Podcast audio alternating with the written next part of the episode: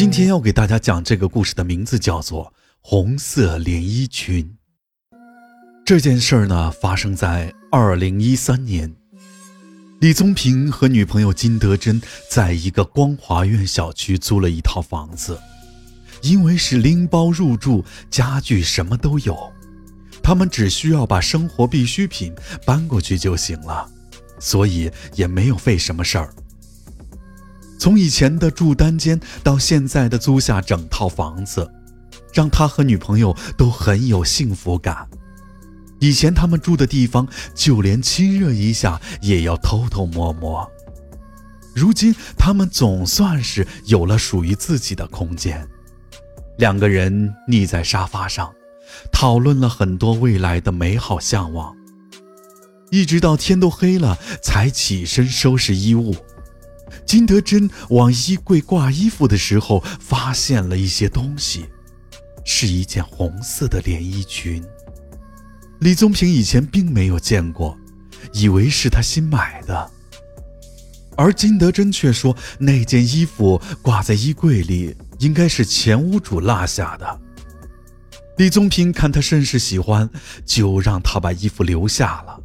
收拾完屋子，简单的吃了些晚饭，就睡下了。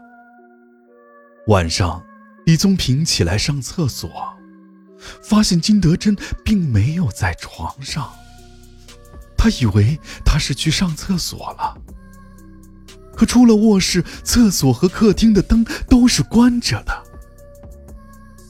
他心想：怎么上厕所也不开灯呢？打开厕所灯。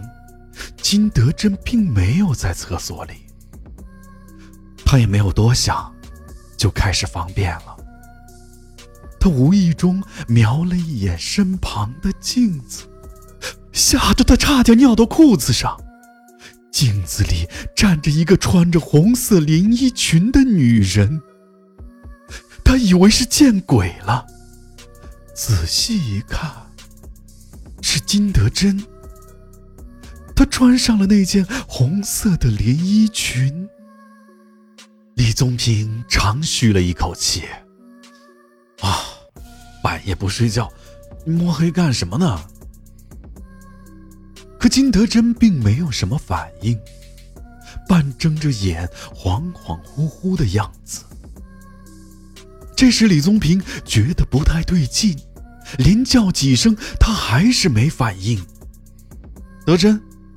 德珍，金德珍，这下李宗平有点害怕了，就抓住他的胳膊，用力摇了几下，他才反应过来。哎呀，宗平，你要干嘛呀？金德珍对于穿上那件红色连衣裙感到很惊讶，他说不记得了。就记得自己上床睡觉了，至于怎么穿上衣服、怎么到客厅了，都不记得了。李宗平心里知道这是件反常，可还是装作没事人一样，把他扶回了卧室。金德珍把那件衣服脱下来，放到了床头柜上，没多大功夫就睡着了。李宗平以为可能没有什么事儿了，自己也睡了。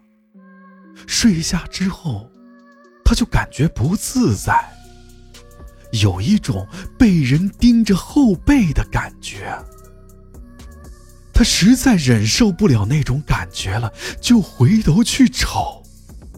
这一瞅又吓了他一跳，金德珍根本就没有睡。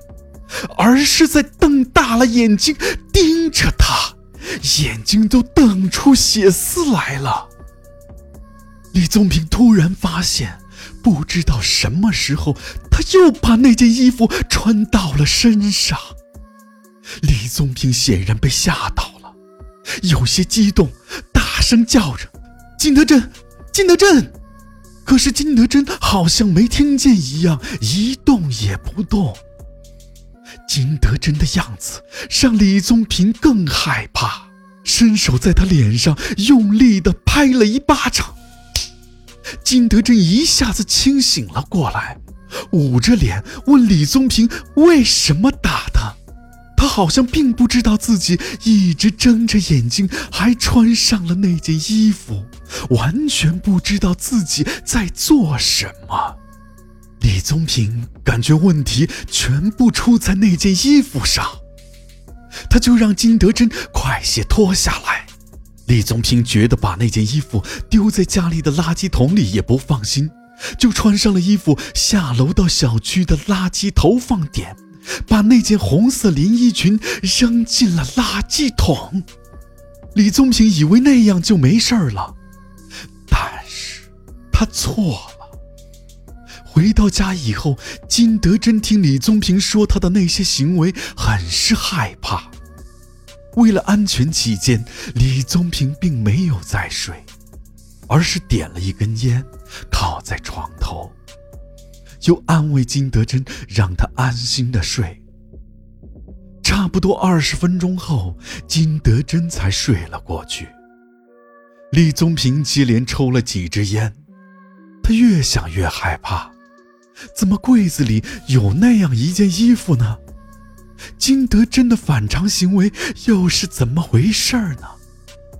一直扛到后半夜，他以为没事了。刚想躺下，金德珍猛地坐了起来。“你怎么了，德珍？为什么扔了我的东西？”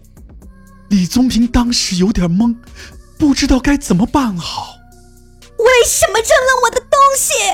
金德珍咆哮着，他的眼睛全都翻了上去，只能看见白眼珠。